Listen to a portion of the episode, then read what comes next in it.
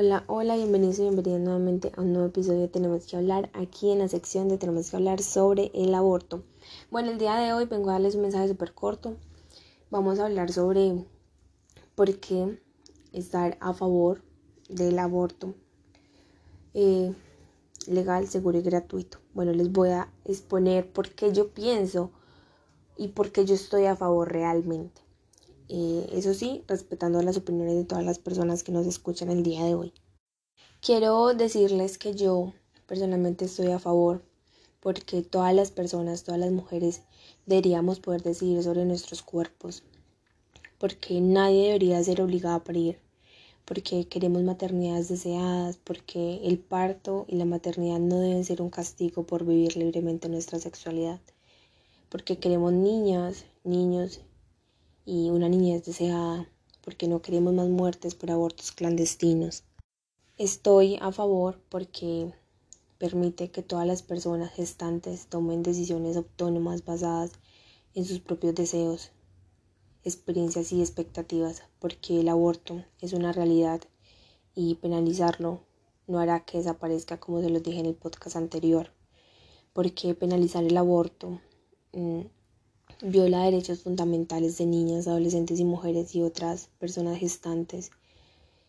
El aborto no es un anticonceptivo, sino una alternativa por si fallan, porque es una cuestión de salud pública y no de moralidad.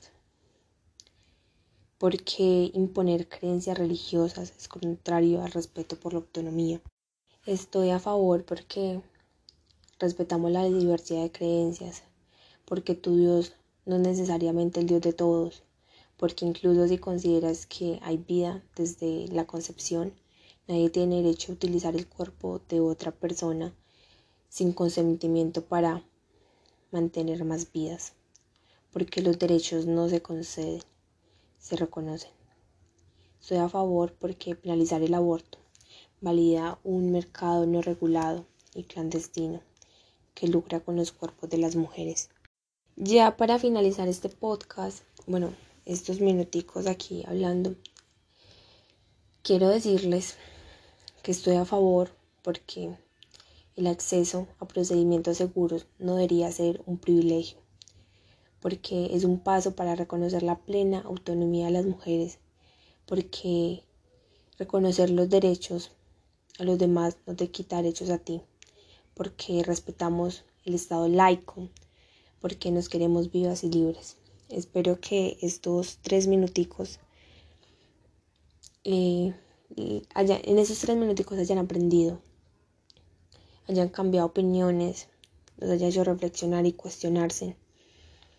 Como siempre les digo, les mando un beso y un abrazo gigante y nos vemos la próxima semana en un nuevo episodio. Feliz tarde para todos.